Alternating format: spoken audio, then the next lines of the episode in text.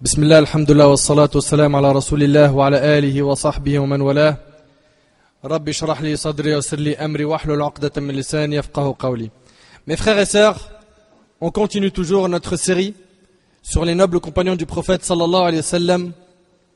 Et sans trop tarder, je vais vous rappeler ce que j'ai dit quand j'ai parlé du compagnon Abu Bakr radiallahu anhu. Je vous ai dit, et je vous le répète, qu'il n'y a point de présent pour une communauté qui ignore son passé. Et il n'y a pas d'avenir pour une communauté qui oublie ses faveurs et ses mérites. Mes frères et sœurs, nous n'avons pas choisi de traiter cette série pour vous raconter des histoires imaginaires, mais pour vous montrer qui étaient nos ancêtres, rahimahumullah. Les ennemis de l'islam ont tenté par tous les moyens de mettre des obstacles entre la communauté et son passé glorieux, afin d'empêcher la communauté d'en tirer une lumière qui illuminera son chemin. De nos jours, toutes les communautés sont fières de leurs ancêtres et de leurs histoires. Mais sachez que la communauté qui mérite le plus d'être fière de son passé est la communauté de Muhammad sallallahu alayhi wa sallam. Allah tabaraka wa ta'ala en témoigne dans son livre lorsqu'Allah azza wa a dit dans sourate Al Imran, sourate 3 verset 110, Kuntum khayra ummatin ukhrijat linnas ta'muruna bil ma'ruf wa tanhawna 'anil munkar wa tu'minuna billah. Vous êtes la meilleure communauté qu'on ait fait surgir pour les hommes. Vous ordonnez le convenable, interdisez le blâmable et croyez en Allah. Et sachez mes frères et sœurs que le fait d'être la meilleure communauté n'est pas une chose innée ou une chose raciale. Non, ce n'est pas parce qu'on est issu de telle ou telle origine qu'on est les meilleurs. Absolument pas. Mais le fait d'être la meilleure communauté s'acquiert par la croyance en Allah Azza wa Jal et en son messager sallallahu alayhi wa sallam et par le fait que l'on transmet le message de l'islam. En effet, mes frères et sœurs, je le dis haut et fort, cette communauté a connu et ne cessera de connaître des hommes et des femmes dotés de biographies devant lesquelles il faut s'arrêter. Il faut fièrement s'arrêter. Il incombe à chacun d'entre nous d'étudier leur biographie, bien qu'il soit impossible de les dénombrer. En effet, il est facile d'observer une étoile dans le ciel, bien qu'il soit impossible de toutes les compter. Aujourd'hui, mes frères et sœurs, nous avons rendez-vous avec un de nos ancêtres et pas n'importe lequel. Il s'agit d'un homme fort, digne de confiance. Il s'agit d'un savant, d'un adorateur sincère, d'un pieux. Il a été un exemple dans Zuhd, l'ascétisme. Il était modeste, généreux, juste, miséricordieux. Il fut partie de ceux qui ont été très attachés à la sunna du prophète sallallahu alayhi wa sallam. Avant qu'il embrasse l'islam, les musulmans étaient en position de faiblesse. Et dès qu'il a embrassé l'islam, les musulmans furent en position de force. Il s'agit de celui dont le diable fuyait. Il s'agit de celui que les mécréants de la Mecque redoutaient. Il s'agit du Farouk, du discernateur, du deuxième calife de l'islam. Il s'agit de Omar ibn al-Khattab radiallahu anhu. Mes frères et sœurs, je ne pense pas que le temps va me permettre de vous parler de Omar ibn al-Khattab radiallahu anhu comme il le faut. Car pour parler de Omar, il faut des semaines et des mois pour parler de sa noble biographie. Aujourd'hui, vous allez entendre que des petits extraits de sa vie. Sans trop tarder, on commence sa biographie. Son nom, il s'appelle donc Omar ibn al-Khattab. Sa kunya, son surnom, Abu Hafs. Et pas Abu Hafsa, car il a une fille qui s'appelle Hafsa. Abu Hafs. Abu Hafs qui veut dire le père, Abu ça veut dire le père. D'ailleurs, Abu Anas, ça veut dire quoi Le père de Anas? J'ai un enfant qui s'appelle Anas, donc Abu Anas. D'accord? Abu Hafs, ça veut dire le père des lions. Pourquoi? Car il était fort dans la religion d'Allah. Il est né 13 ans après l'année de l'éléphant. Avant l'islam, il était connu pour être fort. Personne ne pouvait le battre. Ça, c'était avant qu'il soit musulman. Les gens le respectaient. Il était très éloquent. Il maîtrisait l'équitation. De même que les tirs à l'arc. Il était un ambassadeur de Quraysh. Et lorsqu'il entendit parler du prophète sallallahu alayhi wa sallam, de son message et que les gens commençaient à le suivre, il s'est mis en colère. Puis avec le temps, il a embrassé l'islam. Mais comment est-ce que Omar a embrassé l'islam? Quelle est donc l'histoire de sa reconversion à l'islam? La reconversion de Omar fut une conquête. Et la question est, et je le répète, comment a-t-il embrassé l'islam? Je sais que beaucoup d'entre vous connaissent l'histoire très connue de la reconversion de Omar ibn Khattab radiallahu anhu. Cette histoire qui dit que Omar sortit un jour avec son épée afin d'aller tuer le prophète Ali En chemin, il rencontra un homme qui s'appelle Nuaym ibn Abdullah, qui avait embrassé l'islam en cachette. Cet homme dit à Omar, où vas-tu, ô Omar? Il répondit, chez cet homme qui a changé la religion de ses parents et qui a divisé les Quraishites, qui a critiqué leur divinité et insulté leur religion. Je vais chez lui pour le tuer. Donc cette histoire-là, que tout le monde connaît, dit que Omar il est sorti avec son épée pour aller tuer qui? Le prophète sallallahu alayhi wa sallam. Ibn Abdullah lui dit Penses-tu que Bani Hashim vont te laisser en paix si tu tues Mohammed Pourquoi ne vas-tu pas voir ta famille afin de t'occuper d'eux? Omar lui dit Qu'est-ce que tu sous-entends par ma famille, ô Nuaym? Il lui dit Ta sœur Fatima et son mari, Saïd ibn Zayd, et on va parler, inshallah, de sa biographie, car il fait partie des dix à qui il a été promis le paradis. Il lui a dit Ta sœur Fatima et son mari, Saïd ibn Zayd, ont embrassé l'islam et ils suivent la religion de Mohammed. Et cette nouvelle, ces quelques paroles, ont provoqué un tonnerre dans la cervelle de Omar, anhu. Il a directement changé sa destination. Lui qui voulait aller tuer le prophète, salam, il s'est dirigé vers qui? La demeure de sa sœur et son mari Saïd ibn Zayd. Et lorsque Omar anhu, frappa à la porte de sa sœur, et il avait une manière de frapper à la porte qu'il connaissait. Chez sa sœur, à ce moment-là, se trouvait son mari Saïd ibn Zayd et Khabbab ibn al-Arat anhu qui était caché. Il avait peur de Omar anhu. Lui il venait pour leur enseigner le Coran. Dès qu'il a entendu la voix de Omar, il s'est caché. Puis la sœur de Omar cacha le feuillet où se trouvaient des versets de Surat Taha. Omar entra et dit Quel est ce bruit que j'ai entendu? Ils lui dirent C'est rien. Il dit, j'ai su que vous avez embrassé l'islam et que vous avez suivi la religion de Muhammad. Puis, il prit Saïd ibn Zayd, donc le mari de, de sa sœur, par son vêtement et le jeta par terre. Sa sœur est immédiatement intervenue afin de séparer Omar de son mari, suite à quoi il l'a giflé tellement fort qu'elle a saigné. Sa sœur lui dit, oui, nous avons embrassé l'islam et nous avons suivi la religion de Muhammad. Fais ce que bon te semble. Et lorsque Omar a vu le sang couler du visage de sa sœur et qu'il a entendu d'elle ces paroles qui étaient fortes, il se calma et son cœur s'est adouci. Puis il dit Donne-moi ce feuillet. Elle lui dit Non, tu es impur et ne touche ce Coran qu'une personne qui est pure. Lave-toi d'abord. Il se lava. Puis elle lui donna le feuillet et Omar savait lire. Puis il lut les premiers versets de Surat Taha où Allah ta'ala dit dans Surat Taha, Surat 20, versets 1 à 5 Taha nous n'avons point fait descendre sur toi le Coran pour que tu sois malheureux. Et subhanallah, parenthèse à part, Allah ta'ala nous dit, nous n'avons point fait descendre sur toi le Coran pour que tu sois malheureux. Ne pensez surtout pas, mes frères ainsi que vous, mes sœurs, que la religion est venue nous faire vivre dans la tristesse, ou dans la difficulté, ou nous mettre dans la gêne. Si tu penses que la religion rend dur les choses, c'est parce que tu es ignorant ou ignorante. La religion est venue faciliter les affaires de l'être humain et lui faire connaître le bonheur ici-va avant qu'il le connaisse dans l'au-delà. Taha, nous n'avons point fait descendre sur toi le Coran pour que tu sois malheureux. Si ce n'est qu'un rappel pour celui qui redoute Allah. Et comme une révélation émanant de celui qui a créé la terre et les cieux sublimes, le tout miséricordieux s'est établi sur le trône. Et il poursuivit sa lecture. Omar il lit ces paroles qui sont magnifiques, les paroles d'Allah Azzawajal, puis après, il dit que ces paroles sont belles. Lui, il était éloquent, il connaissait l'arabe, il connaissait bien la poésie, il maîtrisait l'arabe. Il a dit que ces paroles sont belles. Lorsqu'il a dit ces paroles, Khabbab, qui était caché, sortit de sa cachette et lui dit Je t'annonce la bonne nouvelle, Omar. Tu as été touché par l'invocation du prophète sallallahu alayhi wa sallam. Je l'ai entendu dire Ô Allah, fais triompher l'islam par celui que tu aimes le plus parmi ces deux hommes, Omar ibn Khattab ou Abil Hakam Amr ibn Hisham qui est Abu Jahl. Le prophète sallam, il avait fait cette dua, oh Allah, fais triompher l'islam. Écoute bien la dua, fais triompher l'islam par celui que tu aimes le plus parmi ces deux hommes. Et il a cité Omar ibn Khattab et qui? Et Abu Jahl. Et cette version, et authentique, elle est rapportée par Tirmidhi avec une chaîne de transmission authentique selon Abdullah ibn Omar. Omar dit Ô Khabbab, indique-moi où est-ce que je peux trouver le prophète sallallahu alayhi wa sallam. Il lui indiqua. Puis lorsque Omar frappa à la porte d'Al-Arqam ibn Abil Arqam, c'était la demeure où le Nabi alayhi wa sallam était, Hamza dit radiallahu anhu, l'oncle du prophète sallallahu alayhi wa sallam, il dit, il s'agit de Omar au messager d'Allah.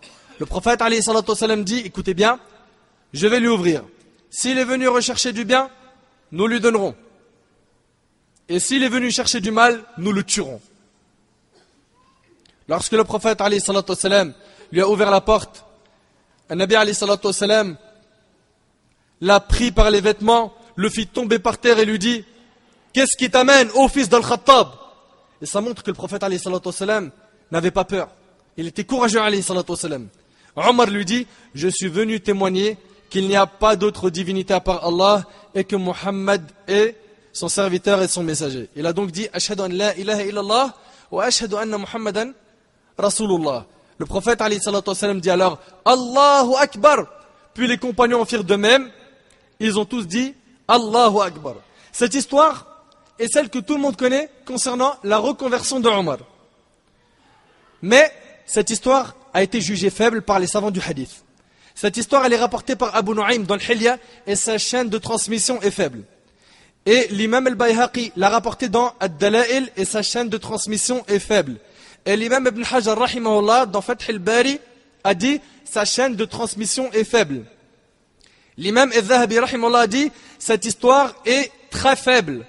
L'imam Abdullah, le fils de l'imam Ahmad, l'a rapporté dans Fada el Sahaba avec une chaîne de transmission qui est faible. Cette histoire est donc faible. Et pour ce qui est de ce qui est authentique concernant la reconversion de Omar ibn Khattab il y a ce qui a été rapporté par l'imam Tirmidhi avec une chaîne de transmission authentique. Selon Abdullah ibn Omar, anhu, le prophète sallallahu alayhi wa sallam a dit « Oh Allah, fais triompher l'islam par celui que tu aimes le plus de ces deux hommes, Omar ibn Khattab ou Abil Hakam Amr ibn Hisham. Et ce fut Omar qui a été touché par l'invocation du prophète sallallahu alayhi wa sallam. Certains parmi les gens de science disent que c'est cela le secret de la reconversion de Omar. L'invocation du prophète sallallahu alayhi wa sallam. Omar a embrassé l'islam six ans après la prophétie. Et sachez que lorsque Omar a embrassé l'islam, il ne l'a pas caché. Contrairement aux compagnons que l'on cachait de peur d'être touché par un mal par les Quraishites. Mais Omar, il ne l'a pas caché.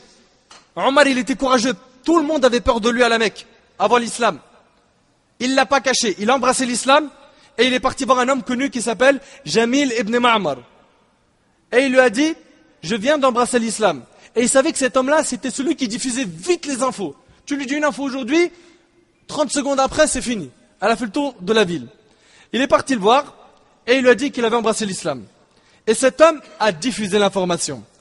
En très peu de temps, les Mécois furent informés qu'il a embrassé l'islam. Une nouvelle qui est descendue sur eux comme une foudre. Pour eux, c'était une grande perte que Omar anhu, il embrasse l'islam. Hamza, qui était déjà un lion avant l'islam, il avait déjà embrassé l'islam. Et là, Omar anhu aussi, donc ça donne du poids maintenant à la communauté musulmane.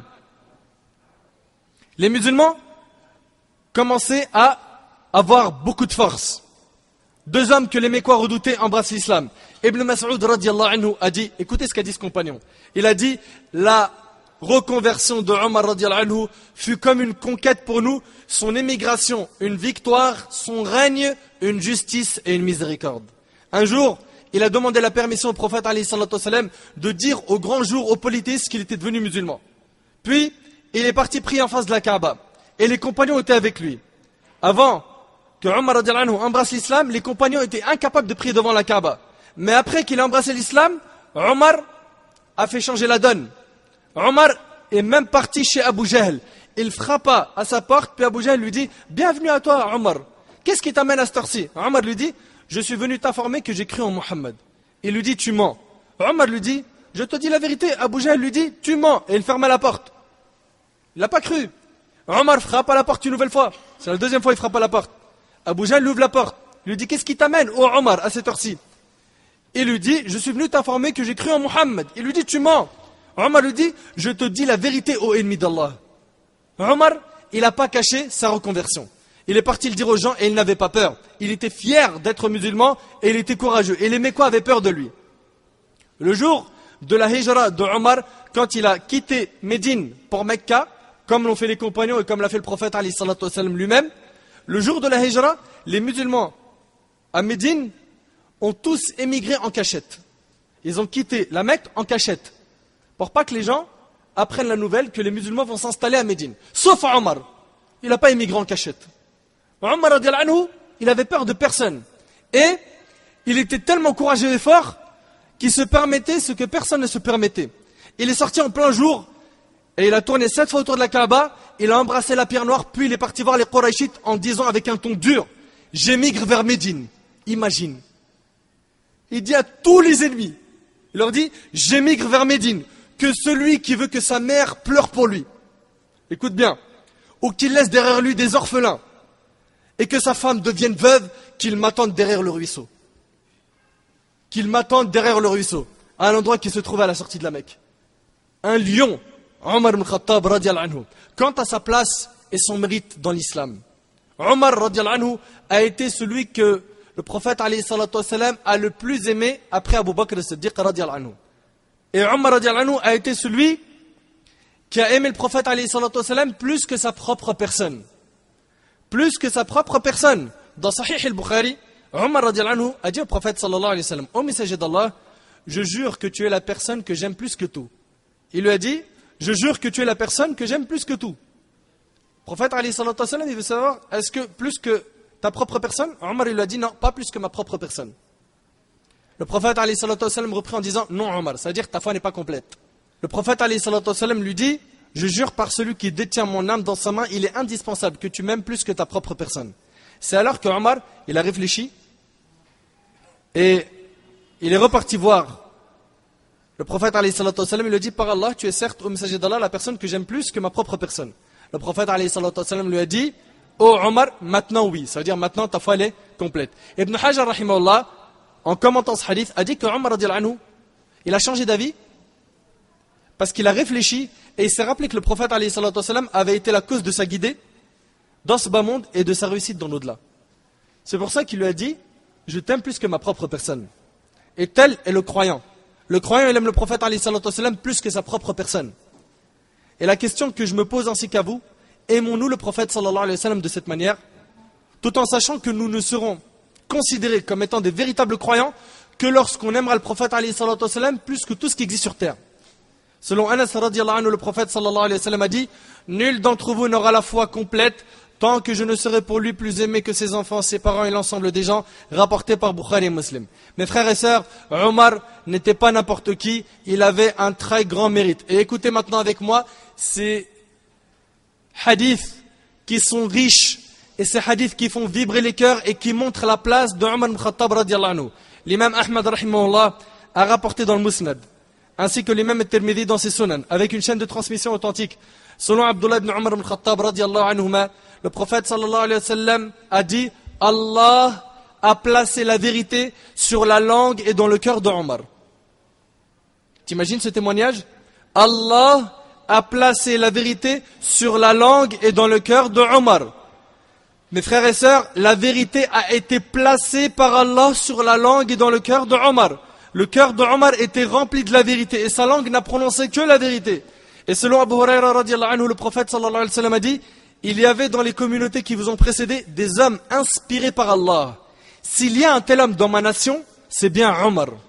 Rapporté par Bukhari et Muslim. Et selon Uqba ibn Amir, anhu, le prophète a dit S'il devait y avoir un prophète après moi, ça aurait été Omar. Mais tu arrives à imaginer un petit peu cette phrase? Le prophète il a connu plusieurs compagnons. Plein de compagnons. Vous connaissez tous Hajjatul Wada' le sermon d'adieu qu'a fait le prophète les compagnons étaient au nombre de 100 000.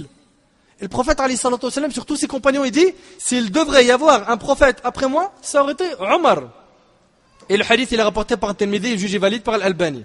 Et selon Hudayfa anhu, le prophète Ali a dit, suivez les deux qui viendront après moi, Abu Bakr et Omar, rapportés par Tirmidhi. Et méditez avec moi sur ce beau hadith. Abu Huraira anhu rapporte. Le prophète Ali a dit, pendant que je dormais, je me suis vu au paradis. Et une femme faisait ses ablutions à proximité d'un palais. Ensuite, le prophète Ali dit, j'ai dit, à qui appartient ce palais? C'est au paradis. Hein. Ils ont répondu à Omar ibn Khattab. Allahu Akbar anhu. Le prophète a dit Je me suis souvenu de la jalousie de Omar et j'ai fait demi-tour. Subhanallah. Il a fait cela pour ne pas regarder la femme qui se trouvait à côté du palais de Omar. Abu Huraira dit, lorsque le prophète a raconté cela à Omar, Omar a pleuré et dit, comment pourrais-je être jaloux de toi au messager d'Allah? Et c'est rapporté par le Bukhari. Le prophète il lui a vu son palais au paradis. C'est un grand mérite. Notre prophète lui a annoncé qu'il allait mourir martyr et qu'il allait entrer au paradis. Écoute avec moi ces hadiths. Selon Anas ibn Malik, anhu, le prophète est monté une fois sur le mont Uhud. C'est la montagne de Uhud. Accompagné d'Abu Bakr, Omar et Uthman. Puis la montagne s'est mise à trembler. Le prophète a dit à la montagne, reste immobile au Uhud, car il y a sur toi un prophète, un véridique, c'est qui?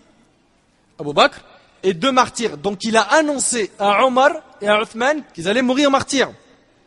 Et le hadith il est rapporté par le Bukhari. Et l'imam al-Tirmidhi, rahimahullah, a rapporté avec une chaîne de transmission authentique que Abdurrahman ibn Auf a rapporté que le prophète sallallahu alayhi wa a dit Abu Bakr sera au paradis, Omar sera au paradis. Le hadith il est long, on verra sa suite plus tard. Donc le prophète alayhi a annoncé à Omar clairement qu'il sera au paradis. Et méditez avec moi sur ces deux magnifiques hadiths. Il s'agit de deux rêves que le prophète a vus. Et ils sont rapportés par l'imam al-Bukhari, ils sont authentiques à 100%. Selon Abu Sa'id al-Khudri, anhu, le prophète a dit, je dormais lorsque j'ai vu des personnes qui m'ont été présentées. Ces personnes étaient habillées de qamis. Qamis, les vêtements. Certains avaient des qamis au niveau de la poitrine, c'est-à-dire qu'ils arrivaient jusque là. D'autres en dessous. Puis Omar anhu m'a été montré en ayant un qamis qui traînait en dessous de ses pieds. Ils ont dit, c'est-à-dire les compagnons du prophète, comment interprètes-tu cela Au messager d'Allah, il a répondu, par la religion. C'est-à-dire que la religion recouvre Omar ibn Khattab anhu. Et le prophète a fait un deuxième rêve où il a vu Omar ibn Khattab anhu. Abdullah ibn Omar a dit, j'ai entendu le prophète dire, lorsque je dormais, c'est-à-dire en rêve, j'ai vu qu'on m'apportait un récipient de lait. J'ai bu et j'ai donné le reste à Omar ibn Khattab radiallahu anhu. Ils ont dit, c'est-à-dire les compagnons du prophète sallam, comment interprètes-tu cela Au messager d'Allah, il a répondu la science, rapporté par le Bukhari. C'est-à-dire que Omar ibn Khattab radiallahu anhu était quelqu'un qui avait de la science, était quelqu'un qui avait la foi forte. Religion, science, vérité, paradis, tout cela nous montre clairement le mérite de. Et écoutez avec moi ce fabuleux hadith. Selon Saad ibn Abi Waqqas, radiallahu anhu, Omar demanda la permission d'entrer chez le prophète chez qui se trouvaient des femmes quraishites, qui lui parlaient et lui demandaient quelque chose, haussant la voix par rapport à la sienne. Lorsque Omar demanda la permission d'entrer, elles se levèrent et se dépêchèrent de se cacher derrière le rideau. Le prophète donna à Omar la permission d'entrer, puis Omar entra et vit le prophète en train de sourire. Il ne sait pas pourquoi le prophète il sourit. Il lui dit alors que Dieu te fasse sourire toute ta vie au messager d'Allah. Le prophète lui dit alors Je me suis étonné de celles qui étaient auprès de moi. Il parle de ces femmes qui lui posaient des questions et qui avaient élevé leur voix. Le prophète dit Je me suis étonné de celles qui étaient auprès de moi. Quand elles entendirent ta voix, elles se sont précipitées derrière le rideau. Omar dit Tu mérites plus que moi qu'elle te considère au messager d'Allah. Puis Omar se tourna vers les femmes, les blâma d'un ton dur, et il leur a dit, comment pouvez-vous me considérer et ne pas considérer le prophète salam Subhanallah, c'est-à-dire, devant le prophète salam, vous élevez la voix, et quand Omar vient, tout le monde se cache. Omar, il n'a pas aimé. Il a dit, comment pouvez-vous me considérer et ne pas considérer le prophète salam Elle dit, oui, car tu es plus rude et plus dur que lui. Le prophète dit Voyons, ô Ibn al-Khattab, par celui qui détient mon âme entre ses mains, et je veux que tu médites bien comme il faut sur cette phrase. Écoute ce qu'il va lui dire le prophète Voyons, ô Ibn al-Khattab, par celui qui détient mon âme entre ses mains, dès que le diable te voit prendre un chemin, il en prend aussitôt un autre. Rapporté par Bukhari. Le diable, il a peur de Omar. Le diable, Dès qu'il voit Omar prendre un chemin, il en prend un autre. Il va pas le voir lui donner des idées. Il prend direct un autre chemin. C'est impressionnant quand même. Le hadith, il est rapporté par Bukhari et Muslim. Le diable a peur de Omar. Et parmi les plus grands mérites de Omar, on a le fait qu'Allah ta'ala a révélé d'au-dessus des sept cieux des versets confirmant les dires de Omar ibn al-Khattab. C'est-à-dire que Omar, il va proposer quelque chose et Allah, il confirme sa parole dans le Coran. T'arrives à imaginer un petit peu? C'est pas immense? Et tu penses que ça s'est produit qu'une fois? Oh là là, mashallah, plusieurs fois. Mes frères et sœurs, Allah a fait descendre des versets pour confirmer les paroles de Omar. En effet, l'imam al-Bukhari et Muslim ont rapporté selon Anas ibn Malik, radiallahu anhu, Omar al-Khattab radiallahu anhu a dit, écoute ce qu'il a dit, mon opinion a été confirmée par Allah à trois reprises. La première fois, quand j'ai suggéré au messager d'Allah de prendre la station d'Ibrahim comme lieu de prière, Allah a révélé.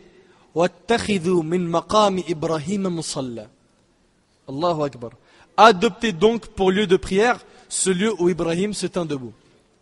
Subhanallah, c'est impressionnant quand même. Il suggère une chose et Allah, il révèle exactement ce que Omar a dit. Et c'est dans Surat al-Baqarah que vous trouvez ce verset, verset 125. La deuxième fois, quand j'ai dit au prophète, tes épouses voient entrer chez toi aussi bien l'homme pieux que le corrompu. Il serait plus convenable si tu leur ordonnais de se voiler. Le verset du voile, il est descendu par la cause de Omar ibn Khattab Il serait plus convenable si tu leur ordonnais de se voiler et de se soustraire à la vue des hommes. Allah tabaraka wa ta'ala révéla les versets du hijab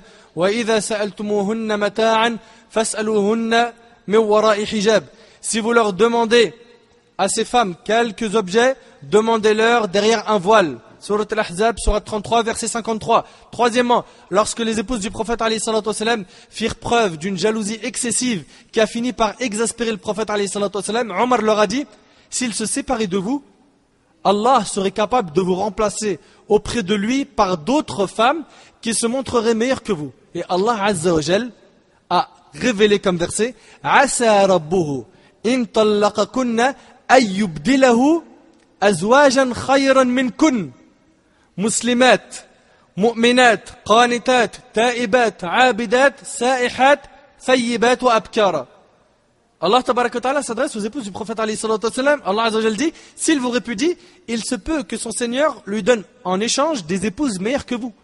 Subhanallah la même parole que Omar. Des épouses meilleures que vous musulmanes croyantes obéissantes repentantes adoratrices jeûneuses déjà mariées ou vierges. Surat Tahrim, Surat 66, verset 5. Par quel mot commenter cet immense mérite? T'imagines, tu dis une parole, un verset vient confirmer ta parole Tu crois que c'est une petite chose? Qu'Allah lui fasse miséricorde. Omar anhu était un homme très sensible au Coran. Dès qu'il écoutait le Coran, il pleurait. Omar anhu passe à côté de quelqu'un qui priait la nuit et celui-ci lisait Surat al-Tur en arrivant au verset où Allah a dit le châtiment de ton Seigneur aura lieu inévitablement. Nul ne pourra le repousser. Omar quand il a écouté la récitation de ce verset, il a dit Par Allah, ce serment qu'Allah a fait est véridique et il en est tombé malade un mois. Les gens allaient le voir chez lui pour le visiter sans savoir quelle était la cause de sa maladie. Qu'est-ce qui l'a rendu malade un mois? Le fait d'avoir écouté un verset. Un verset du Coran. C'est impressionnant quand même. Ça te montre direct la différence qu'il y avait entre les compagnons et nous. Un jour, Omar était en train de diriger la prière, puis il récita Surat Yusuf. Et lorsqu'il arrivait au verset suivant, le verset de Surat Yusuf sera 12, verset 86, Innama ashku wa huzni wa. Je ne me plains qu'à Allah de mon déchirement et de mon chagrin. Et je sais de la part d'Allah ce que vous ne savez pas. Il s'est arrêté et s'est mis à pleurer au point qu'on entendit le bruit de ses sanglots dans les derniers rangs et il n'a pu terminer la prière. Omar c'était quelqu'un qui adorait Allah Azzawajal sincèrement, qui était pieux, qui était de ceux qui étaient sensibles quand il récitait et quand il écoutait Al-Qur'an. Omar, il se remettait en question, anhu. Contrairement à beaucoup de personnes parmi nous, moi en premier. On a du mal à se remettre en question. Chaque jour, et peu importe où tu te trouves, tu fais des péchés. C'est sûr. Sûr, tu fais des péchés. Mais est-ce qu'on se remet en question? Est-ce qu'on se repent? Est-ce qu'on fait le bilan de nos œuvres? Un jour, il est parti voir Hudayf ibn al-Yaman, anhu, pour lui dire Est-ce que le prophète, alayhi a cité mon nom parmi les noms des hypocrites? Hudayfa, il avait la liste des noms des hypocrites, ce compagnon, radiallahu anhu. Et Omar, il lui dit, est-ce que le prophète, alayhi il a cité mon nom parmi ceux qui sont hypocrites? Ajib. Omar, Omar ce pieux, vous allez voir dans sa biographie tout ce qu'il a fait. Avec tout ça, il se sent pas en sécurité. Avec tout ça, il se dit pas, Alhamdulillah, je fais mes cinq prières, je jeûne le ramadan, je mange halal, stop. Non. Il demande est-ce qu'il fait partie ou non des hypocrites. Impressionnant, wallahi. Hudayfa lui a dit non. Et c'est lui, anhu, qui disait, jugez-vous avant d'être jugé. Et si seulement en mettant en pratique cette recommandation, jugez-vous avant d'être jugé. On est des professionnels pour juger les autres.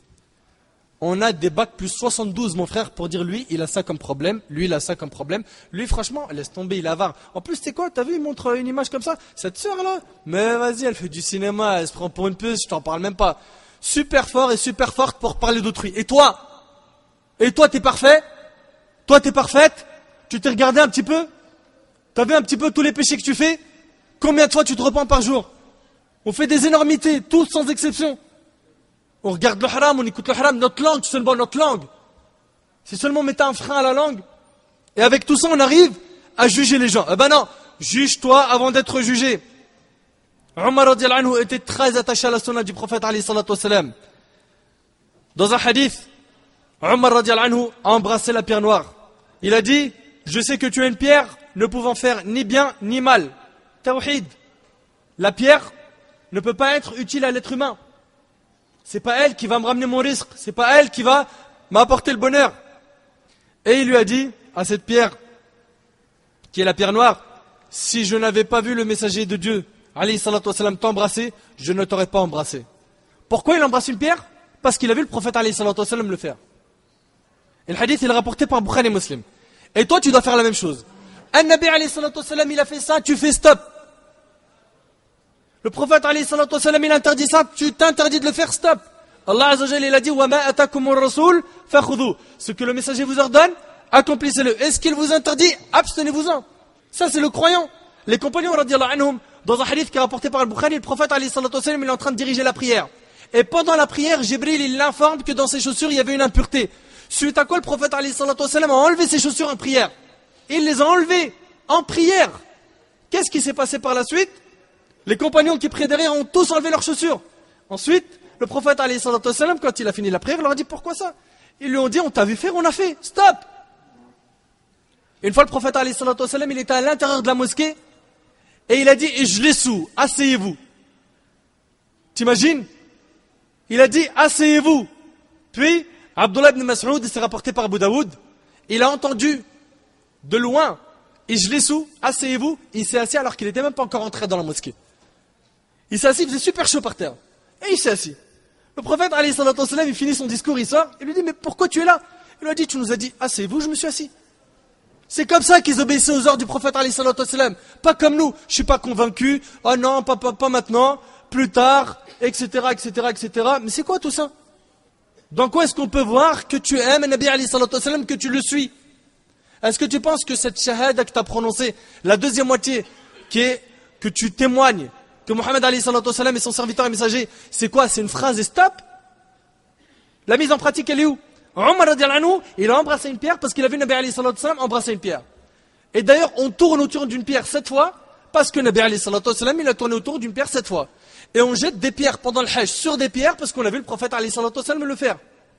C'est comme ça. La religion, c'est quoi? C'est ittiba' c'est de suivre, suivre la sunna du prophète Et le compagnon du prophète As-Sa'ib ibn Yazid, radiallahu rapporte. Et ça encore, ça te montre le comportement de Omar anhu et son attachement à la sunna.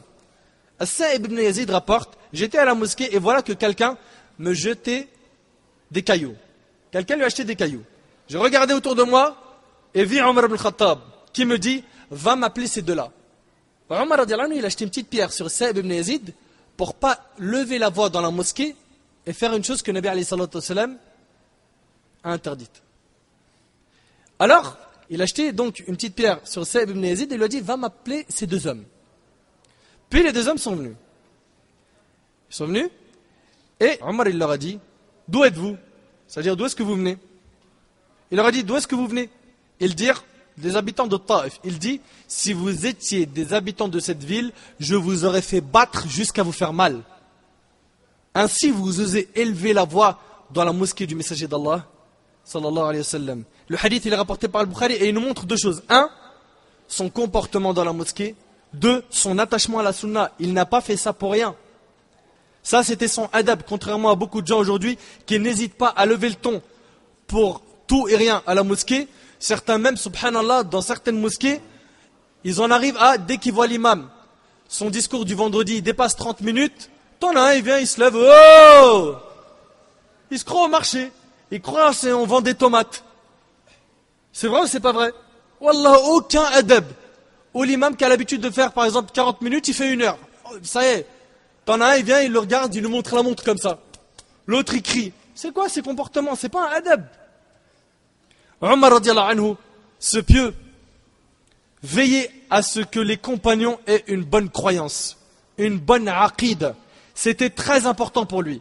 Pendant son califat, il a entendu que certains parmi ceux qui venaient d'embrasser l'islam donnaient de l'importance à un arbre nommé Ar-Ridwan. Shajaratul Ridwan, cet arbre où les compagnons ont prêté allégeance au prophète Omar a vu que les compagnons commençaient à donner de l'importance à cet arbre. Ils allaient de temps en temps s'asseoir à côté. Ils disaient voilà, cet arbre-là, il est important. C'est là où les compagnons, ils ont prêté allégeance au prophète Omar a eu peur pour la croyance des compagnons et il demanda aux compagnons de couper cet arbre. Ils l'ont fait disparaître. Il a eu peur que les gens commencent par rechercher la bénédiction de l'arbre, puis petit à petit, qu'il lui donne trop d'importance et qu'il finisse plus tard par l'adorer en dehors d'Allah. C'était quelqu'un qui veillait à ce que la la croyance des musulmans reste saine. Et c'est ce qui se passe de nos jours aujourd'hui. Certains adorent les tombes. Aujourd'hui, on a des tombes qui sont devenues un lieu de pèlerinage pour des millions de personnes.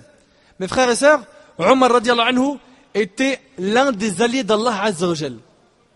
Nous, les gens de la sunna et du consensus, le sunna wal jama'a, croyons qu'il y a des awliya. Des awliya, c'est quoi? C'est des alliés d'Allah. Ça, ça existe dans la religion. Allah tabaraka wa ta'ala a dit dans Surat Yunus, Surat 10, versets 62 à 64, Ala inna awliya Allah la khawfun alayhim wa la hum yahzanoun. Qui sont awliya Allah Qui sont les alliés d'Allah Alladhina amanu wa kanu yattaqun. Voilà leur description. Iman taqwa. الذين آمنوا وكانوا يتقون لهم البشرى في الحياة الدنيا وفي الآخرة لا تبديل لكلمات الله ذلك هو الفوز العظيم En vérité, les bien-aimés d'Allah seront à l'abri de toute crainte. Et ils ne seront point affligés. Ceux qui croient et qui craignent, c'est eux les alliés. Ceux qui croient et qui craignent. Il y a pour eux une bonne annonce dans la vie d'ici-bas, tout comme dans la vie ultime. Il n'y aura pas de changement aux paroles d'Allah. Voilà l'énorme succès. L'imam al-Bayhaqi, rahimahullah, a rapporté dans Ad-Dala'il, ainsi qu'Ibn Sa'ad dans At-Tabaqat, avec une chaîne de transmission valide, que Omar radiallahu anhu, et là on va vous montrer pourquoi est-ce qu'on vous dit que Omar faisait partie des awliya salihin, des alliés d'Allah, des pieux, pendant que Omar était debout sur le mimbar du prophète à Médine, il est en train de faire son prêche. Il a vu le champ de bataille devant lui. Mais quel champ de bataille? Le champ de bataille où les croyants étaient en train de combattre les Perses. Et ce n'était pas à Médine. C'était à une grande distance, et je vais vous en parler un peu plus juste après, Inch'Allah.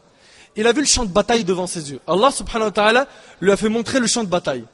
Et Omar, il est sur le mimbar, il a appelé directement le chef de l'armée, qui a plus de 1000 kilomètres. Et il lui a dit, Ya Sariya, oh Sariya, prends garde du côté de la montagne, prends garde du côté de la montagne.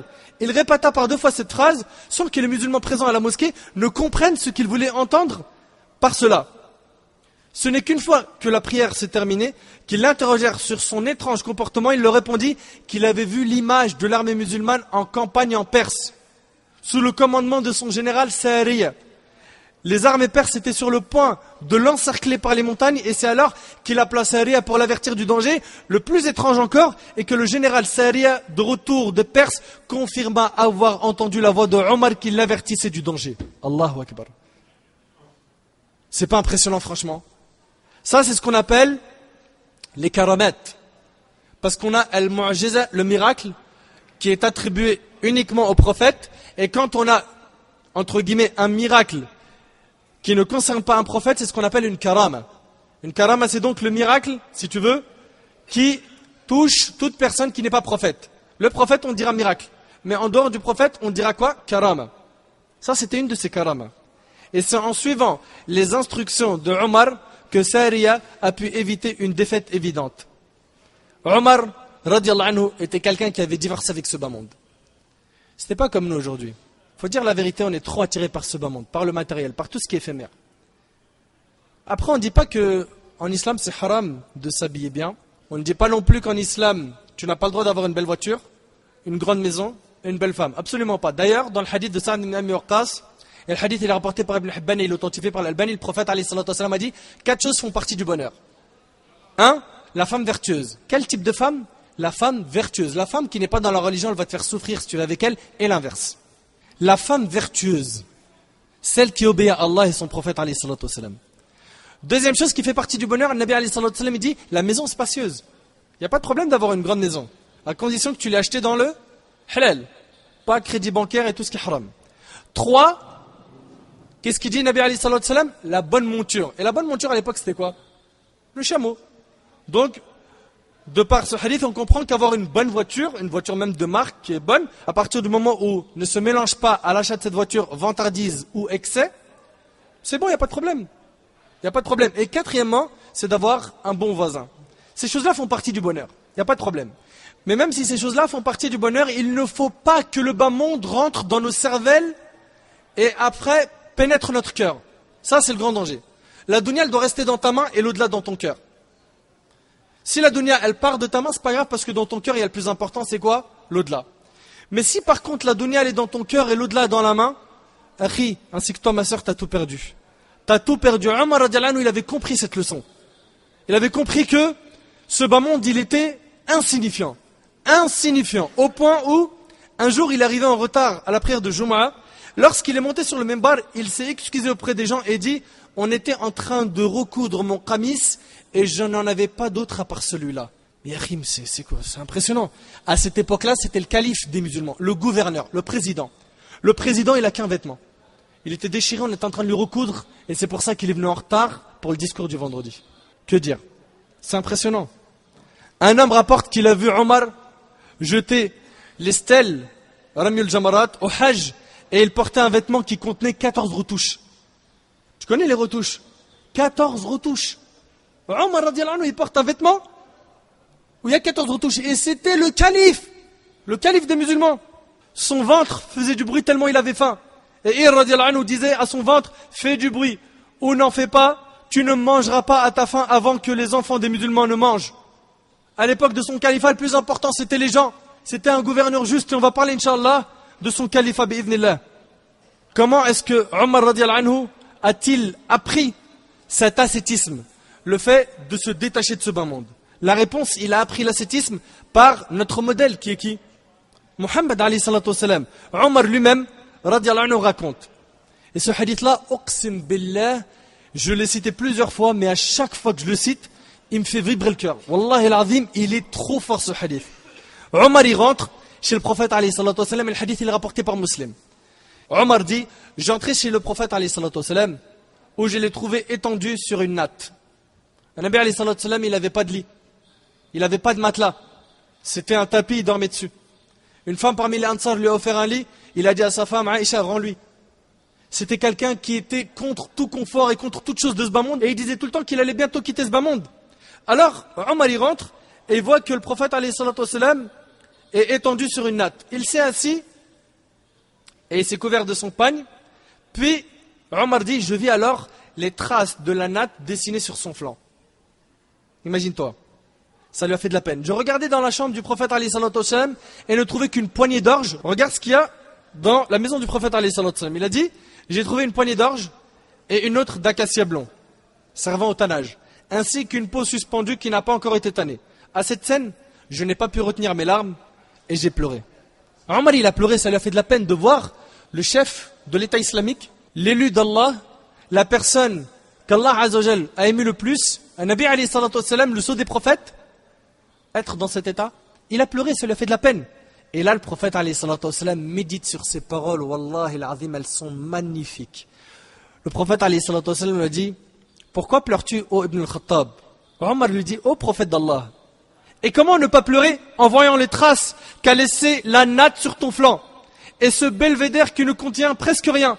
Comment ne pas pleurer en comparant ta situation, toi l'envoyé d'Allah, et son élite dans ta petite chambre à celle de César ou Khosroès qui jouissent des fruits et des ruisseaux Et là le prophète lui a dit Ô oh, Ibn al-Khattab, n'acceptes-tu pas qu'ils aient eux ce bas monde et nous le delà Ce bas monde il est pour eux. Nous, c'est l'au-delà. Nous, notre vraie demeure, c'est le Jannah. On est sur terre, je l'ai déjà dit plusieurs fois dans des audios, comme quelqu'un qui a quitté son pays pour passer un diplôme, faire des études dans un autre pays et revenir dans son pays. Nous, on est venu sur terre pour passer cet examen et avoir la remise des diplômes le jour du jugement. On ne va pas éterniser sur terre. On va tous un jour mourir. Qui d'entre nous travaille dans l'efficace, à savoir multiplier les hasanats chaque jour, être au service de la communauté musulmane, avec son argent, sa propre personne, son temps, ses capacités, ses compétences Qui d'entre nous fait ça? Qui? Bien sûr, seuls ceux à qui Allah a fait miséricorde sont comme ça. Le prophète n'a donné aucune valeur à ce bas monde. Aucune. Omar il a appris cela de son enseignant, Muhammad sallallahu alayhi wa sallam. Il savait que cette dunya n'était pas pour nous. Omar a donc appris tout cela du prophète et il a divorcé avec ce bas monde. Un jour, Omar rentre chez lui et il demande à sa femme Umm Kalthoum s'il y a quelque chose à manger à la maison. Elle lui dit Il n'y a chez nous que ce que tu vois en dessous du lit. A bien méditer. Regarde ce qu'il y a en dessous du lit. Omar dit J'ai regardé sous le lit et j'ai vu un récipient contenant des dattes, puis un autre récipient contenant de l'eau. Sa femme dit Il mangea des dattes but de l'eau, puis il essuya son ventre en disant Alhamdulillah, Alhamdulillah, oh Allah, ne nous éprouve pas par ce bas monde. Oh Allah, ne nous éprouve pas par ce bas monde. Impressionnant, Wallah el Omar, c'est un enseignant dans le domaine de l'ascétisme. Omar était commerçant, il gagnait de l'argent, mais cet argent n'est jamais rentré dans son cœur. Et ça, on doit en tirer des leçons c'est que si jamais Allah nous facilite d'avoir de l'argent, il ne faut pas qu'on le fasse rentrer dans notre cœur. Omar, il avait divorcé avec ce bas monde. Écoutez avec moi. Un jour, Omar était avec ses compagnons au marché. Puis, en voyant un tas de poubelles, Omar s'arrêta. Il s'est arrêté près de la poubelle. Les compagnons qui étaient avec Omar voulaient s'en aller, mais par respect, ils attendaient Omar. Ils attendaient que Omar avance, anhu. Puis l'odeur de la poubelle les a tellement dérangés qu'ils ont cherché à partir. Omar leur a dit, l'odeur vous dérange? Ils lui dirent, oui, oh Omar. Vous savez ce qu'il leur a répondu? Il leur a dit, ceci est votre bas monde pour lequel vous vous disputez. Ceci est votre bas monde pour lequel vous vous disputez. Ce bas monde est comme une poubelle. C'est éphémère. Ça se consomme et ça finit. Omar anhu, se contentait du peu au niveau de la nourriture. Il mangeait du pain sec, du vinaigre et du sel. C'est un repas pour toi ça? Si je te donne ça à manger pour le déjeuner et le dîner, je pose la question à moi-même. C'est pas un repas pour moi. Faut être honnête, faut dire la vérité. On me dit tiens, pain sec, vinaigre, sel. Psahtek mon frère, bon appétit. C'est l'entrée, L'âme il vient après. c'est vrai, c'est pas vrai? Abu Huraira anhu rapporte le prophète Ali sortit un jour ou un soir il rencontra Abu Bakr et Omar, ses deux meilleurs compagnons. Il leur dit Qu'est-ce donc qui vous a fait sortir de vos maisons à une heure pareille? Ils dirent par Allah la faim. Qu'est-ce qui a fait sortir Abu Bakr et Omar de chez eux? La faim. Subhanallah. La faim, ô messager d'Allah. Il leur dit Et moi aussi. Subhanallah. Lui aussi, Nabi al ce qu'il a fait sortir de chez lui, c'est qu'il avait faim. Et moi aussi. Par celui qui tient mon âme dans sa main, c'est cette même faim qui m'a fait sortir. Levez-vous. Ils se levèrent avec lui et il alla trouver l'un des Ansar, l'un des habitants de Médine. Mais il n'était pas chez lui. Quand sa femme le vit, elle dit Soyez le bienvenu. Le prophète lui dit Où est un tel? Elle lui dit Il est allé à la recherche d'une bonne eau.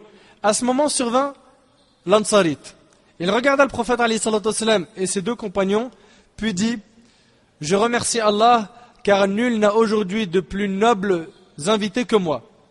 Il s'en alla et ramena un régime de dates, plus ou moins mûr, et dit Mangez. Regarde le repas, des dates. Mangez. Il prit ensuite son couteau pour tuer quelques bêtes. Et le prophète dit Surtout pas la bête laitière. Il égorgea pour eux un agneau dont ils mangèrent ainsi que du régime de date. Ils burent aussi quand ils n'eurent plus faim ni soif. Le prophète sallam dit à Abu Bakr et à Omar Écoute bien cette parole Par celui qui détient mon âme dans sa main, on vous demandera compte le jour de la résurrection de ce dont vous venez de jouir. On va vous demander des comptes sur ce que vous venez de manger. C'est le prophète il dit ça et il jure par Allah. On va vous demander des comptes sur ce que vous mangez. C'est impressionnant quand même. Hein. Parce que moi je suis en train de réfléchir sur ma propre personne. Si on me demande des comptes sur ce qu'on mange, est-ce qu'on jette à la poubelle? On consomme. On consomme beaucoup. Le hadith il est rapporté par Muslim. Et si je vous ai raconté cette histoire, c'est pour montrer que tout ça a éduqué Omar à être ascète à être quelqu'un qui a divorcé avec ce bas monde. Un jour, pendant son califat, lors de sa visite à la Syrie, on l'a accueilli avec un bon repas. Il leur demanda Est-ce que vos pauvres mangent la même chose que ce que vous m'avez présenté? Ils lui dirent non. Omar dit Y a-t-il parmi eux des pauvres? Ils dirent oui. Et Omar il a dit Et qu'ont ces gens? C'est-à-dire, si vous ne leur donnez pas à manger, qu'est-ce qu'ils mangent? Un parmi les compagnons dit Ils auront le paradis au prince des croyants. Omar dit, si Allah nous a choisi ça, c'est-à-dire ce repas, et eux le paradis, c'est donc une injustice. Et il refusa d'en manger. Omar, radiallahu anhu, refusa d'en manger. Pourquoi? Parce que pour lui, il fallait que les gens mangent. Lui, il ne se souciait pas de sa propre personne. C'était quelqu'un d'asset, radiallahu anhu, et quelqu'un de généreux. Omar, radiallahu anhu, et c'est pendant son califat, regarde un petit peu, subhanallah, son comportement quand il était calife. Omar radiallahu ta'ala anhu a vécu très proche du prophète sallallahu alayhi wa. Et il ne l'a pas quitté jusqu'à sa mort. Puis pendant le califat d'Abu Bakr Siddiq Omar resta à ses côtés fidèlement jusqu'à sa mort. Puis après la mort d'Abu Bakr, Omar est désigné pour être le calife. Une fois calife, il fit un discours où il loua Allah Azzawajal, lui fit des éloges et pria sur le prophète alayhi puis dit, aux gens, on m'a placé en tant que votre chef bien que je ne sois pas le meilleur d'entre vous. Cette parole, elle a été prononcée par qui auparavant? Abu Bakr anhu. Aux gens, il m'est parvenu que les gens ont peur de ma dureté et ils ont dit. Regarde ce qu'il va dire Omar. Aux gens, il m'est parvenu que les gens ont peur de ma dureté et ils ont dit Omar ibn Khattab était dur avec nous, alors que le messager d'Allah était parmi nous. Qu'en est-il de lui maintenant, sachant qu'il est notre calife? Et là, Omar dit Sachez aux gens que ma dureté a augmenté. Mais écoute bien, sachez aux gens que ma dureté a augmenté, mais elle n'est que sur les injustes envers les musulmans. Et par Allah, je ne laisserai personne être injuste sans mettre sa joue par terre pour y mettre mon pied dessus. Écoute bien cette parole. Hein. Il dit, et par Allah, je ne laisserai personne être injuste sans mettre sa joue par terre pour y mettre mon pied dessus. Ça veut dire qu'il va prendre le droit des opprimés et je mettrai ma joue par terre pour les pieux. Allahu Akbar. T'as vu la modestie? Impressionnant quand même ce comportement. Aux gens, je vous promets certaines qualités auxquelles je vous rendrai des comptes. Je m'engage à ne pas prendre un bien qu'Allah a accordé aux musulmans, ni de ce que vous récoltez, sauf ce que l'islam permet d'en prélever légalement. Et je m'engage à les dépenser comme il se doit et je m'engage à vous augmenter les aides sociales, Inch'Allah. Et je m'engage à protéger vos frontières et de ne pas vous mener à votre perte. Et si vous partez combattre, je m'engage à m'occuper de vos familles jusqu'à ce que vous reveniez à eux. Qu'est-ce que tu en penses? Qu'est-ce que tu en penses? Le slogan de sa vie devant n'importe quelle nourriture ou n'importe quel bienfait de son Seigneur était Que vas-tu dire demain à ton Seigneur? C'est la parole qui faisait trembler le cœur de Omar. C'est la parole qui était la boussole de Omar. Cette parole le faisait pleurer, lui augmenter sa crainte en Allah Azzawajal. Que vas-tu dire demain à ton Seigneur? Si seulement on se répétait un petit peu cette phrase. Que vas-tu dire demain à ton Seigneur? Imagine, imagine que l'ange de la mort vient te dire demain, tu rends l'âme. Qu'est-ce que tu vas dire demain à Allah? Fais le bilan un petit peu de tes actions. Moi, je vous dis, moi, en premier, Wallahi l'azim, je suis pas prêt à rencontrer Allah. J'ai juré par Allah et ce n'est pas de la fausse modestie. Wallahi que je suis pas prêt. Je ne suis pas du tout à la hauteur et, je vous le dis clairement, je ne suis pas l'image que vous avez dans la tête. On est des gens simples. Mais comme vous le savez, le net et tout ça, ça gonfle, ça gonfle et les gens après, ils t'envoient je ne sais où, alors qu'on n'est pas tout ça. On est des pauvres massakines. On est des pauvres massakines. Si Omar, il va voir Hudayf ibn al-Yaman, et il lui demande Est-ce que j'ai été cité parmi les hypocrites? Mais qu'est-ce que moi je dois dire? Omar, anhu, celui dont le diable fuyait, il dit cette parole. Omar, anhu, il devient le calife des musulmans. Son califat a été plein de miséricorde, de justice et de paix. Pendant le règne de Omar, l'islam s'est propagé très vite, à l'est comme à l'ouest. L'islam est arrivé au Shem, en Syrie, Liban, Jordanie, Palestine, en Irak, en Égypte, en Arménie, en Iran. Il est rapporté qu'il a conquis plus de 1036 villes et qu'il a construit environ 4000 mosquées. Le nombre de gens qui ont embrassé l'islam à son époque fut incroyable.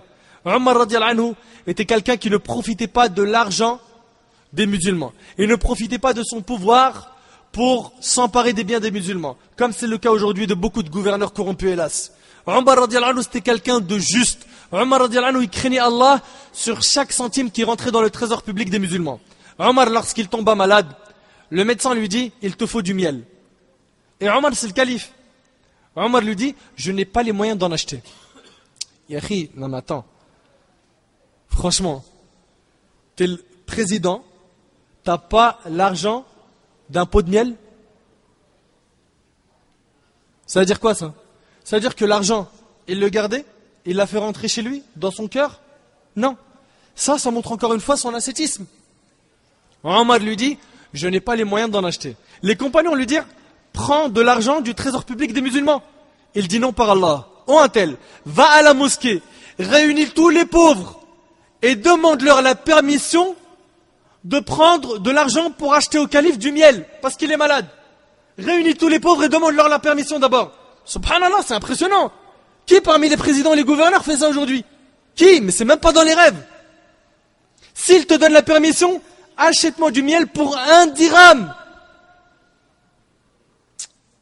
Il réunit son peuple pour leur dire que l'émir était malade et il n'a pas d'argent pour acheter du miel. Et il a donc, après cela, pu acheter ce miel. Wallah, il n'y a pas de mots pour décrire ça, il n'y a pas de mots, il n'y a pas de mots.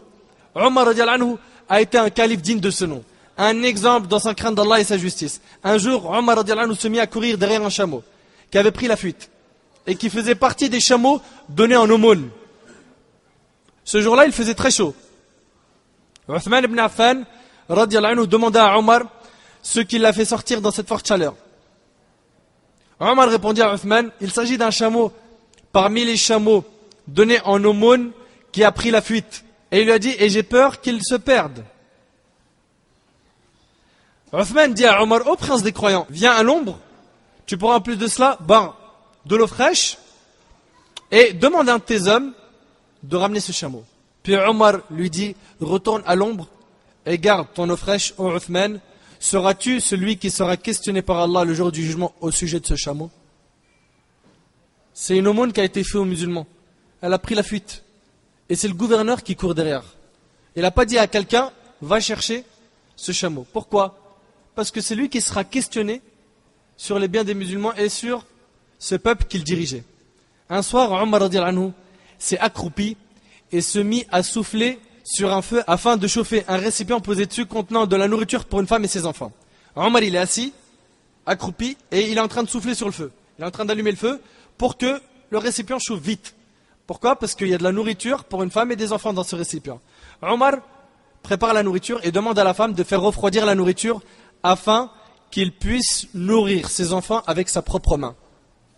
Imagine la scène. Cette histoire est rapportée par le Bayhaqi avec une chaîne de transmission dont ces hommes sont dignes de confiance. La mère, voyant cet homme faire tout cela, cet homme qui a laissé sa famille pour nourrir les enfants de cette femme, cette femme lui dit Par Allah, tu mérites plus d'être le calife que Omar ibn Khattab. Subhanallah. Elle lui dit Par Allah, tu mérites plus. Elle ne sait pas que c'est Omar. Elle lui dit Par Allah, tu mérites plus d'être le calife que Omar ibn Khattab. Cette femme ne savait pas que c'était Omar et Omar ne lui a pas dit. Omar n'était pas de ceux qui disaient Mais c'est moi, Omar. Mais c'est moi qui fais le bien. C'est moi qui ai acheté ça. Tu te rappelles? C'est moi qui t'a donné ça. Ça, ça ne doit pas faire partie du comportement du musulman. Au cours de l'une de ses tournées nocturnes en compagnie de Abdurrahman ibn Auf, Omar vit une caravane qui campait près de la ville. Il dit à son compagnon Allons monter la garde à cette caravane et la protéger contre toute agression. Abdurrahman accepta. Ils prirent place non loin de la caravane et passèrent le temps à faire la prière. Soudain, Omar entendit pleurer un enfant qui ne s'arrêtait pas. Il se dirigea vers sa mère et lui dit Fais que ton enfant arrête de pleurer. Puis il revint à sa place et se remit à prier. Quelques minutes plus tard, l'enfant pleura une deuxième fois. Omar se comporta de la même façon. À la troisième fois, Omar ordonna à la mère la même chose. Puis la femme lui répondit Tu m'as dérangé pendant cette nuit. Omar lui dit Tu es une mauvaise mère. Pourquoi tu ne fais pas taire ton enfant? Elle lui répondit J'essaye de sevrer mon enfant. Vous savez, ça veut dire quoi sevrer mon enfant? C'est-à-dire le faire cesser l'allaitement pour la nourriture. On parle ici d'un bébé. J'essaye de sevrer mon enfant. Omar lui dit Et pourquoi? Elle lui a dit Car Omar, elle ne sait pas que c'est Omar qui est devant elle. Car Omar ne prescrit d'aide financière pour enfants que pour les enfants qui sont déjà sevrés. Suite à cette réponse, Omar s'est mis à pleurer. Parce que le bébé, il pleurait parce qu'il avait faim. Et Omar, il culpabilise. Omar se mit à pleurer et retourna à la mosquée pour diriger la prière du Fajr. Pendant Salat al-Fajr, il pleura tellement que ses compagnons ne comprirent absolument rien de sa lecture. Après la prière, il dit Combien d'enfants de musulmans tu as tués, ô Ibn al-Khattab?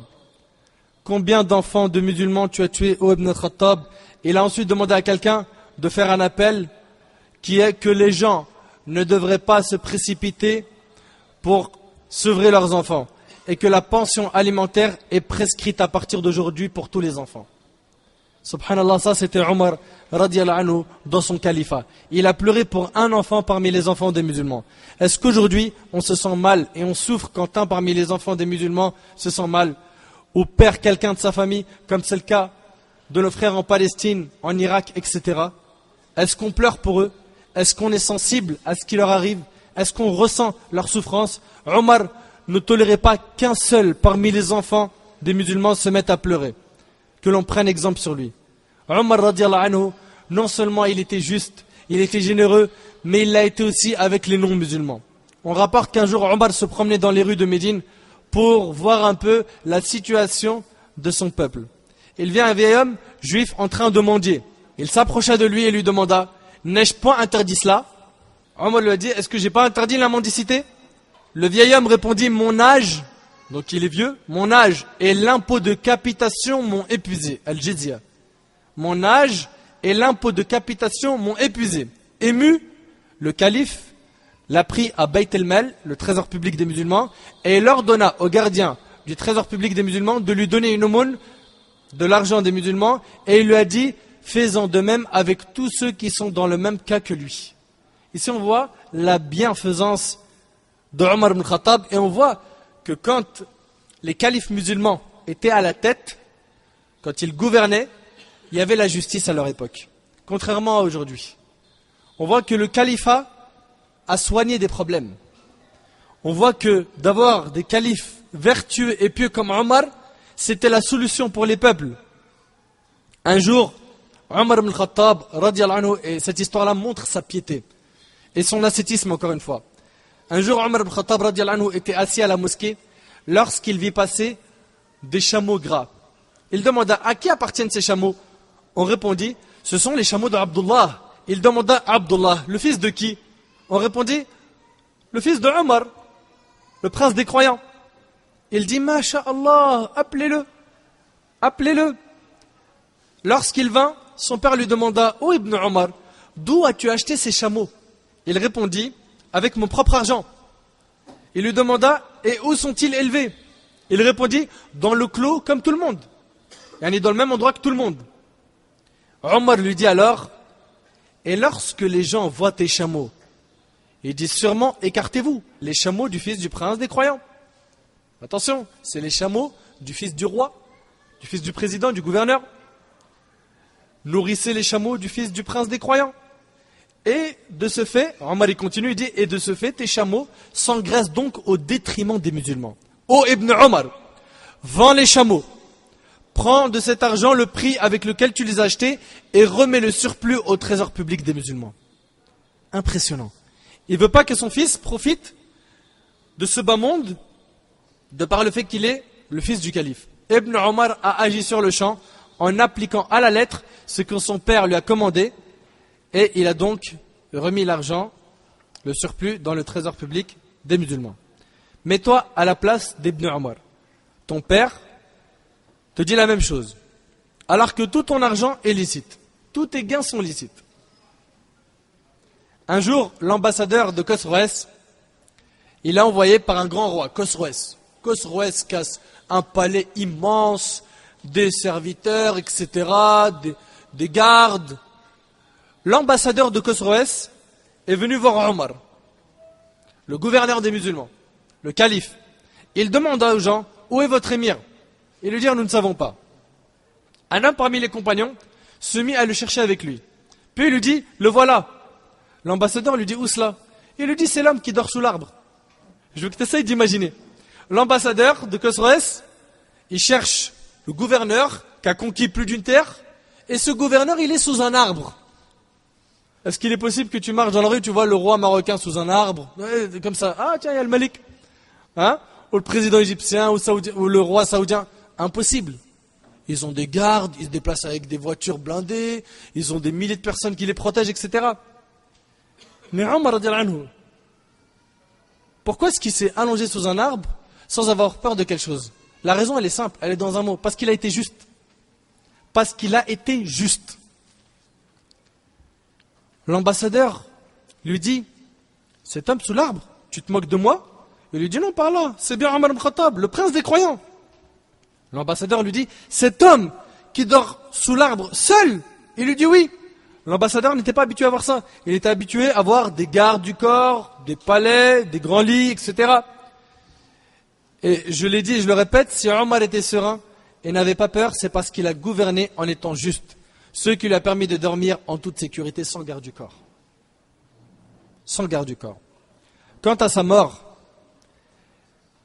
je sais que le temps il passe très vite, et c'est pour ça que je vous ai dit que toutes ces biographies ne sont que des échantillons d'informations, car s'il faudrait parler de chaque compagnon comme il faut, ça serait des semaines et des mois. Je termine sa biographie par des paroles en or qu'il a prononcées après plus de dix ans de califat. À cette époque, il avait 63 ans. Méditez sur ce chiffre. Abu Lu'lu al-Majousi se présenta à Omar pendant qu'il dirigeait pour les musulmans la prière du Fajr et le poignarda. Puis les compagnons le portèrent jusqu'à chez lui. Omar leur demanda qui l'avait poignardé. Lorsqu'ils l'ont informé que c'était Abu Lu'lu al-Majousi, al-Majousi, vous savez ce que c'est un Majousi C'est un zoroastrien, ceux qui adorent le feu. C'est un mushrik. Lorsqu'on l'a informé que c'était Abu Lu'lu al-Majousi, qu'il l'avait poignardé, il dit Alhamdulillah que celui qui m'a poignardé n'est pas musulman. Subhanallah. Son souci, c'est que ce ne soit pas un musulman. Sachez que Omar savait qu'il allait se faire poignarder. Omar a vu dans un rêve qu'un coq l'a picoté à trois reprises dans le dos. Et il a interprété par le fait qu'il allait être assassiné par un dhimmi, un non-arabe. Puis Omar demanda à son fils Abdullah anhu sahaba d'aller voir la mère des croyants Aisha afin de lui demander la permission que Omar soit enterré avec ses deux compagnons où? Dans la demeure de Aisha anha pour qu'il soit en compagnie du prophète et de qui? Et d'Abu Bakr anhu puis Abdullah ibn Omar se rendit chez Aisha il l'a trouvé en train de pleurer à cause de ce qu'on venait de faire à Omar puis il lui dit que son père voulait être enterré aux côtés de ses deux compagnons. Omar a dit à son fils, demande la permission pour moi d'être enterré à côté de mes deux compagnons. Si elle accepte, alhamdulillah, et si elle refuse, enterrez-moi dans les cimetières des musulmans. Aisha dit alors, après avoir entendu la demande d'Ibn Omar, la demande qui concerne son père, elle a dit, j'avais préparé cet endroit pour moi, mais je préfère laisser cet endroit à Omar. Et c'est ainsi que Aisha a autorisé à Omar Khattab d'être enterré dans sa maison avec son père et son mari, Abu Bakr et Nabi Abdullah ibn Omar a annoncé la bonne nouvelle à son père que Aisha avait accepté, ce qui a réjoui Omar et le fit louer Allah. Et lorsque Omar s'est retrouvé au dernier moment de sa vie, Uthman anhu dit Je lui ai rendu visite et il avait sa tête posée sur les genoux de son fils Abdullah. Et je l'ai entendu dire Ô oh mon fils, pose ma tête par terre. Puis son fils lui dit, ô père, par terre et mes genoux, c'est pareil. Omar reprit en disant, ô mon fils, pose ma tête par terre. Puis son fils lui dit, ô père, par terre et mes genoux, c'est pareil. Puis Omar lui dit, ô mon fils, pose ma tête par terre, malheur à moi et malheur à ma mère si Allah ne me fait pas miséricorde. Et à ce moment-là, entra chez Omar un jeune qui lui dit Réjouis-toi, au prince des croyants. Tu as été un bon compagnon du messager d'Allah. Puis le messager d'Allah est mort en étant satisfait de toi. Puis tu as été un bon compagnon d'Abu Bakr. Puis Abu Bakr est mort en étant satisfait de toi. Puis tu as été un bon compagnon, des compagnons du messager d'Allah. Et si tu meurs, sache qu'ils sont satisfaits de toi. Omar lui dit, ceci est une faveur de la part d'Allah. Et le prétentieux est celui que vous avez rendu prétentieux. Par Allah, j'aurais aimé quitter ce bas monde sans avoir de bien et sans avoir de compte à rendre. Puis Omar a dit, par Allah, si je pouvais réunir ce que la terre contient en or, je me rachèterais du châtiment d'Allah avant de le voir. Puis Omar radiallahu anhu quitta ce bas monde.